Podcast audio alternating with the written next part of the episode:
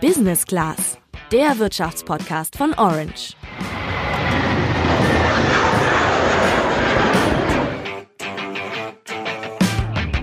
Es ist Ostern und das heißt auch die Fastenzeit endet. Ich persönlich hatte am Anfang überlegt, ob ich während der Fastenzeit nicht mal auf Alkohol verzichten soll. Die Idee habe ich dann aber ziemlich schnell verworfen, ehrlich gesagt, denn abends nach der Arbeit beim Fußball gucken mal ein Bierchen zu trinken, das hätte mir schon ziemlich gefehlt. Ich finde das vollkommen verständlich, denn sind wir mal ehrlich, Alkohol gehört oft einfach irgendwie dazu. Das bestätigt auch das Jahrbuch Sucht 2019, das in der vergangenen Woche erschienen ist. Warum in Deutschland vergleichsweise viel Alkohol getrunken wird und ab wann der Konsum gefährlich werden kann, das erklären wir dir heute im Podcast. Ich bin Sandra. Und ich bin Julian.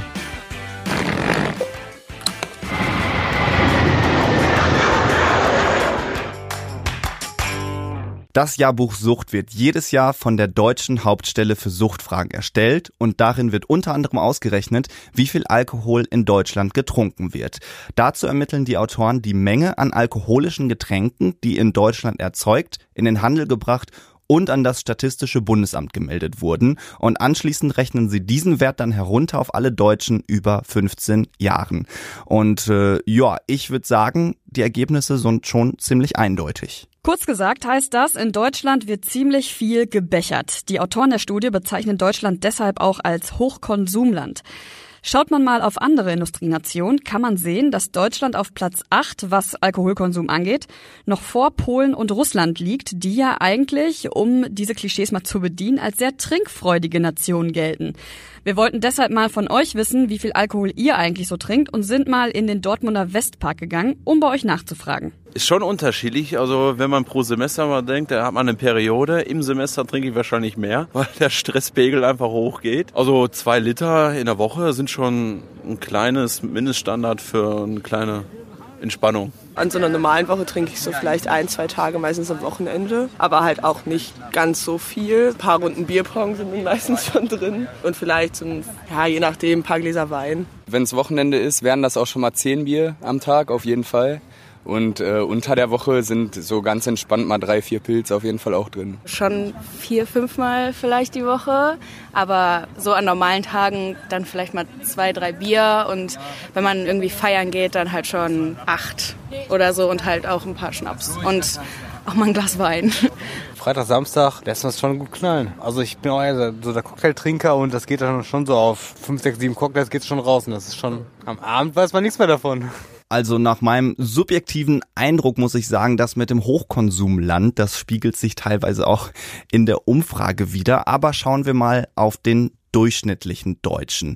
Pro Jahr soll jeder von uns im Schnitt 10,6 Liter reinen Alkohol trinken. Und wenn man das jetzt mal umrechnet auf einzelne Getränke, dann sind das pro Tag entweder 1,3 Gläser Wein oder zwei 0,3 Liter Biere oder dreieinhalb Schnäpse. Das klingt natürlich viel, aber wenn du an zwei Abenden in der Woche weggehst und dabei jeweils vier große Bier trinkst, dann bist du im Schnitt. Und wo viel getrunken wird, da lässt sich natürlich auch viel Geld machen. Die Alkoholwirtschaft in Deutschland ist dementsprechend groß. Allein für Alkoholkonsum zu Hause hat ganz Deutschland 2017 um die 7,5 Milliarden Euro ausgegeben. Das sind 15 Euro pro Monat pro Haushalt, also etwa eine Kiste Bier oder fünf billige Flaschen Wein. Davon profitieren natürlich einerseits die Hersteller selbst, aber andererseits auch all diejenigen, die den Alkohol verkaufen. Und wie viel bei denen so abfällt, haben wir mal Pratip Mohanatas gefragt. Der besitzt einen Kiosk, der direkt am Dortmunder Westpark liegt. Und Pratip hat uns erzählt, dass er gerade bei gutem Wetter sehr viel Alkohol verkauft.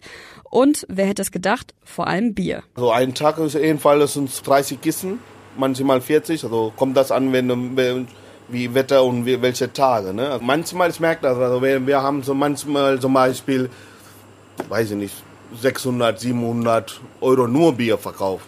Und dann sehr wenig da mit Zigaretten zum Beispiel. Sommer ist jedenfalls mehr Getränke verkauft und Winter und, oder schlechter Wetter regnet und sowas verkaufen wir immer andere Sachen, also Zigaretten, also aber Umsatz, Umsatz auch sehr wenig da, wenn es schlechte Wetter. Und laut Bratib sind es vor allem junge Menschen, die die Getränke kaufen. Ja, das obligatorische Bierchen bei schönem Wetter im Park, das scheint also bei vielen einfach dazu zu gehören. Und dabei sind wir auch schon bei einem der wesentlichen Gründe, warum in Deutschland so viel Alkohol getrunken wird. Denn auch bei anderen Anlässen wird ständig getrunken. Alkohol ist in der Gesellschaft einfach ziemlich verankert. Und die Erfahrung hast du ja vielleicht selbst auch schon mal gemacht, denn wenn man abends in größerer Runde mit Freunden weggeht und sagt, heute trinke ich mal nichts, dann wird man schon mit sehr großen Augen angeguckt und muss sich fast rechtfertigen dafür. Ganz anders ist das, wenn man abends betrunken aus dem Laden geht. Das scheint irgendwie tolerierter. Dazu kommt als zweiter Aspekt, dass in Deutschland Alkohol vergleichsweise günstig ist. In der EU gibt es nur sieben Länder, in denen man Alkohol noch günstiger kaufen kann. Und insgesamt kostet Alkohol in Deutschland rund 15 Prozent weniger als im Schnitt der Europäischen Union. Zum Vergleich, Spitzenreiter ist Finnland. Da liegen die Preise 75 Prozent über dem EU-Durchschnitt. Konkret kann das heißen, dass ein halber Liter Bier im Restaurant schon mal mehr als sieben Euro kostet.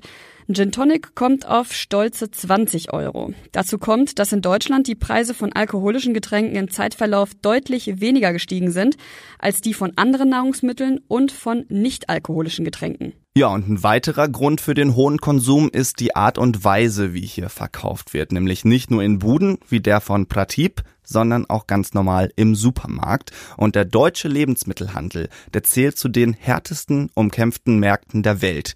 Die großen Markenhändler Rewe und Edeka sowie die Discounter Aldi und Lidl, die unterbieten sich immer wieder gegenseitig bei den Preisen.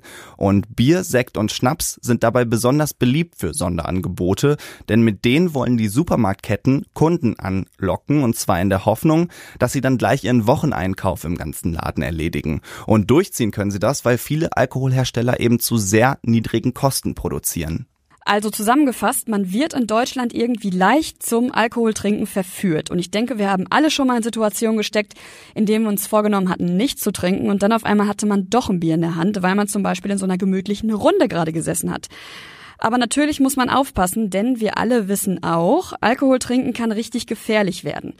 Aber ab wann eigentlich genau, wie viel Alkoholkonsum ist okay? Das haben wir mal Christoph Holz von der Bundeszentrale für gesundheitliche Aufklärung, kurz BZGA, gefragt, der bei der Kampagne Alkohol kenn dein Limit mitarbeitet. Weil Alkohol ein Zellgift ist, wirkt sich der Konsum immer auf alle Organe aus. Es gibt deshalb keinen risikolosen Konsum. Es gibt aber einen risikoarmen Konsum. Werden die empfohlenen Mengen eingehalten, so ist die Wahrscheinlichkeit für negative gesundheitliche Folgen geringer. Und die Empfehlungen der BZGA sehen dabei folgendermaßen aus. Frauen nicht mehr als 12, Männer nicht mehr als 24 Gramm reinen Alkohol am Tag.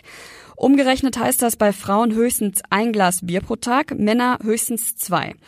Außerdem sollte an mindestens zwei Tagen in der Woche gar nicht getrunken werden und wenn man jung ist, so wie wir, dann ist man besonders gefährdet für körperliche Schäden, weil auch über das 20. Lebensjahr hinaus das Gehirn und andere Organe noch heranreifen und durch hohen Alkoholkonsum natürlich dann Schäden nehmen können. Generell kann ein hoher Alkoholkonsum zu allerhand Erkrankungen führen. Die BZGA nennt da unter anderem Krebserkrankungen wie Leber, Mundhöhlen, Rachen und Speiseröhrenkrebs. Darüber hinaus werden aber auch Herz, Muskeln und Gehirn angegriffen. Und wenn man sich jetzt nicht so ganz so sicher ist, ob der eigene Alkoholkonsum dann noch okay ist, dann kann man das testen. Auf der Homepage der BZGA gibt es so einen Test namens Check Your Drinking und da kann man eben seinen Alkoholkonsum überprüfen. Und wir in der Orange-Redaktion Situation. Wir haben den mal gemacht und gemerkt, dass man da ganz schön schnell in den riskanten oder sogar in den schädlichen Konsum rutschen kann. Und das führte uns zu der Frage, wie so ein Testergebnis zustande kommt und wie alarmierend und auch wie realistisch das dann überhaupt alles ist. Dazu auch Christoph Holz. Die Einordnung durch Check Your Drinking erfolgt durch verschiedene Parameter, wie zum Beispiel die Konsummenge, Frequenz, Trinkmotive. Ein problematischer Alkoholkonsum wird mit Standard-Screening-Instrumenten ermittelt. Screening-Instrumente, das sind wissenschaftlich umfassend überprüfte Fragebögen, die im klinischen Kontext zur Bestimmung von schädlichen oder abhängigen Alkoholkonsum eingesetzt werden. Weil der Konsum von Alkohol mit einer Vielzahl von Erkrankungen und Risiken verbunden ist, ist das Ergebnis ernst zu nehmen. Also, wenn der Test bei dir schon im gelben oder sogar im roten Bereich endet, dann solltest du vielleicht wirklich mal darüber nachdenken, deine Trinkgewohnheiten zu ändern. Falls du merkst, dass du das nicht kannst, dann kannst du dir Hilfe suchen. Die richtigen Ansprechpartner gibt's auch auf der Homepage der BZGA. Gib uns gerne Feedback zu dem Thema. Wir sind gespannt auf eure Meinung. Das war's aber erstmal für heute von uns. Bis nächste Woche. Ciao.